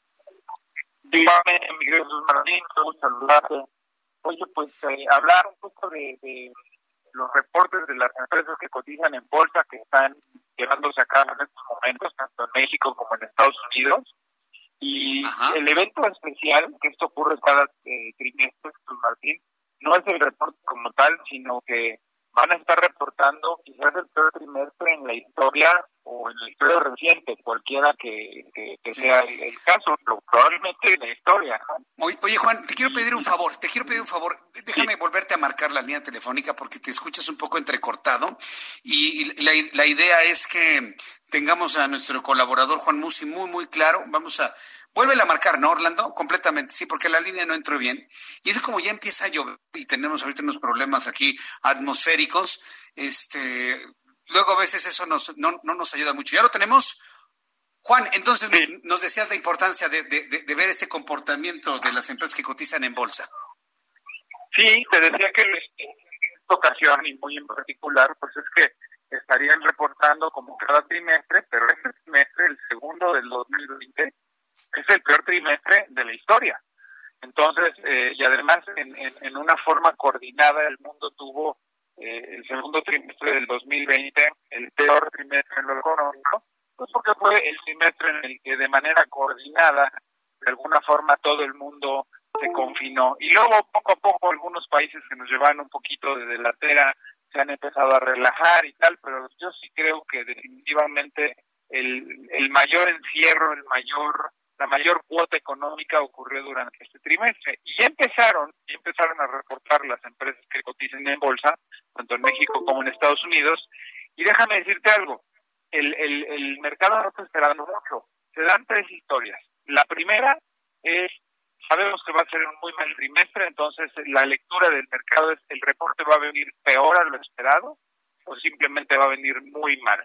Bueno, pues si viene un poco mejor a lo mal que se esperaba, pues la sorpresa será positiva y viceversa. La segunda historia, mi querido Jesús Martín, es cuando de plano va a haber sorpresas, empresas que, pues de una forma eh, sorpresiva, den un resultado al mercado, tanto positivo o negativo, pero finalmente que pueda ser una sorpresa. Pero el común denominador, insisto, va a ser los malos resultados. Y luego la tercera historia es una historia de éxito, que tiene que ver con empresas del sector tecnológico, en donde definitivamente los reportes van a ser súper positivos. ¿Por qué? Porque te estoy hablando de empresas como Amazon, como Apple, como Microsoft, como Google, que a pesar de la pandemia no solo no perdieron, sino se beneficiaron. Y si eventualmente pudiera venir otro confinamiento, pues estas empresas se van a seguir beneficiando. Por eso es que los mercados hasta cierto punto han sido arrastrados por esta ola tecnológica que ha traído optimismo, que ha traído positivismo y que además, déjame decirte que eh, bien justificado, porque a pesar del encierro, pues son empresas, el caso concreto, por ejemplo, de Amazon, que todo el mundo conocemos y entendemos, pues es más que evidente que incluso si viniera un segundo confinamiento, pues se va a seguir beneficiando. Y luego empresas como Apple y Microsoft, que a pesar de que han cerrado sus tiendas y sus puntos de venta, pues simplemente la plataforma que tienen de eh, servicios en la nube, aplicaciones y diversas cosas que uno también puede adquirir en línea, no dependen nada más de la venta física y pues que también tienen una gran cadena y una gran forma de distribuir sus aparatos, sus computadoras, sus teléfonos, etcétera, etcétera, independientemente de que estos puntos estén cerrados. ¿no? Entonces, pues empezaron ya los reportes de sus Martín, la semana pasada fue de bancos, esta semana han empezado a reportar algunas empresas y sorpresa hasta ahora, en el caso de Estados Unidos, es que los reportes han sido ligeramente mejor a lo esperado. Y la sorpresa, sería yo, en México, pues no hay, básicamente los resultados de las empresas en México, pues como se esperaba, no han sido tan buenos, ¿no? Entonces, pues simplemente decir que eso va a estar marcando la pauta en los mercados. Esta semana no hay reuniones de Banco Central ni, ni un evento que pueda marcar, digamos, la agenda y financiera. Simplemente eh, el estarle dando seguimiento a los reportes de empresas de diferentes sectores creo que va a marcar la pauta. Bien, Juan, pues vamos a estar muy atentos de esos resultados y de ese comportamiento y pues tenemos para largo, ¿eh? porque hoy, hace unos instantes, la Secretaría de Salud acaba de decir que estamos a la mitad de la crisis. Y si estamos a la mitad de la crisis, ¿cuántos meses llevamos? Marzo, abril, mayo, junio, julio. Eh, llevamos cuatro meses, otros cuatro meses más, agosto, septiembre, octubre, noviembre. Esto ya nos arroja hasta noviembre, hasta diciembre, el cierre del año. Esto está de pronóstico reservado entonces, ¿eh, Juan? Sí, sí, debería haber empezado mi comentario por decirte que prácticamente lo que estamos viendo es que eh, los gobiernos, sobre todo eh, los líderes, y muchos de ellos por fines políticos, otros por fines eh, de, de, popularidad, otros cuantos por necesidad, han optado por salir a las calles, de, desistir del confinamiento, sacrificar vidas, esperar que haya evidentemente un nuevo brote, contagios, etcétera, eh, por encima de la debacle y el desastre económico. Eso, eso es un hecho. Eh, estamos lejos y, lo único que puede cambiar drásticamente el rumbo pues es efectivamente que sí se descubre una vacuna, que se descubre un tratamiento, pero pues mira Jesús Martín, eso es especular y ahora salió otro nuevo laboratorio junto con la Universidad de Oxford a decir por así ya pronto, pero yo llevo yendo ahora sí ya pronto dos tres meses y no hay nada. Sí, así es. Entonces, pues sí, esto, esto va para largo, ¿no? Muy bien, pues a cuidarnos, Juan, eh, y trabajar en la medida de lo posible a distancia. Por cierto, compártenos tu cuenta de Twitter para que el público te siga, escuche tus reflexiones de todos los días, algo muy Rápido, nada más, porque, porque no quiero dejar de decirlo, es el mercado nacional no sorprende, desafortunadamente, Jesús Martín. Fíjate que la contracción en el sector industrial es de más del 30%, la contracción en el indicador global de actividad económica es de más del 20%, entonces ahí desafortunadamente no hay sorpresas, la información sigue siendo sumamente negativa y bueno, pues yo como siempre a la orden de ti, de tu amable auditorio, arroba Juan S. Musi, arroba Juan S. Musi arroba Juan S. Musi a través de Twitter.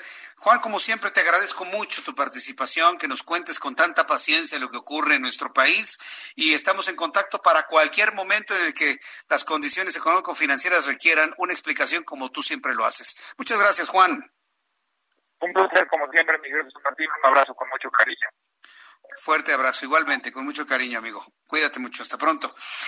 Es Juan Musi, analista financiero, gran amigo del Heraldo Radio, del Heraldo Radio en esta emisión de la tarde.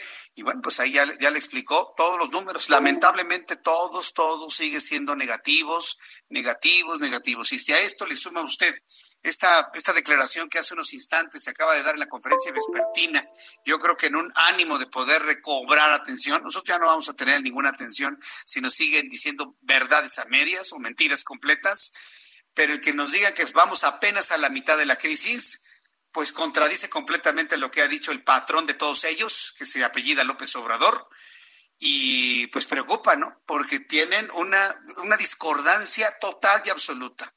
Mientras unos dicen que baja, el propio que dice que baja hoy en la mañana la, eh, la, pandemia, dice que vamos a la mitad, lo desdice el propio secretario de salud que dice que subió 1.2%, lo desdice la jefa de gobierno que asegura que hubo un incremento en contagios en la capital de la República. Es un desastre.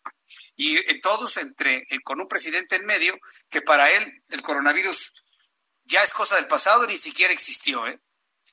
Entonces, vamos acostumbrándonos a estar escuchando este tipo de cosas y cuidarnos a nosotros mismos, tomar nuestras propias decisiones. Antes de despedirnos y para redondear este asunto, quiero decirle que los senadores de Acción Nacional ya presentaron una denuncia formal contra Hugo López Gatel, subsecretario de Prevención y Promoción en la Salud, por negligencia. Es una denuncia por negligencia, exactamente igual que el Movimiento Ciudadano, se le derrumba a López Gatel su intención hasta de ser presidente, porque eso quiere hacer. Josefina Vázquez Mota informó que se presentó una queja ante la Comisión Nacional de los Derechos Humanos. También Marcelo Ebrard hoy habló sobre el coronavirus, aseguró que México va a llegar a tiempo con la vacuna contra el coronavirus, ya que el país participa en los esfuerzos multilaterales para su desarrollo. Me quedo con la credibilidad que tiene Marcelo Ebrard de los pocos que tienen credibilidad en el equipo cercano a Andrés Manuel López Obrador. Con eso me despido agradeciendo el favor de su atención en el Heraldo Radio. Le recuerdo mañana, 2 de la tarde, Heraldo Televisión, 6 de la tarde, Heraldo Radio por su atención. Muchas gracias. A nombre de este gran equipo de profesionales de la información, le invito para que siga con la programación del Heraldo Radio en toda la República Mexicana. Soy Jesús Martín Mendoza. Gracias. Hasta mañana. Esto fue las noticias de la tarde con Jesús Martín Mendoza. Escucha la H, Heraldo Radio. Hi, I'm Daniel, founder of Pretty Litter. Did you know cats tend to hide symptoms of sickness and pain? I learned this the hard way after losing my cat, Gingy. So I created Pretty Litter, a health monitoring litter that helps detect early signs of illness by changing colors, saving you money and potentially your cat's life. Pretty Litter is veterinarian developed, and it's the easiest way to keep tabs on your fur baby's health right at home. Go to prettylitter.com and use code ACAST for 20% off your first order and a free cat toy. Terms and conditions apply. See site for details.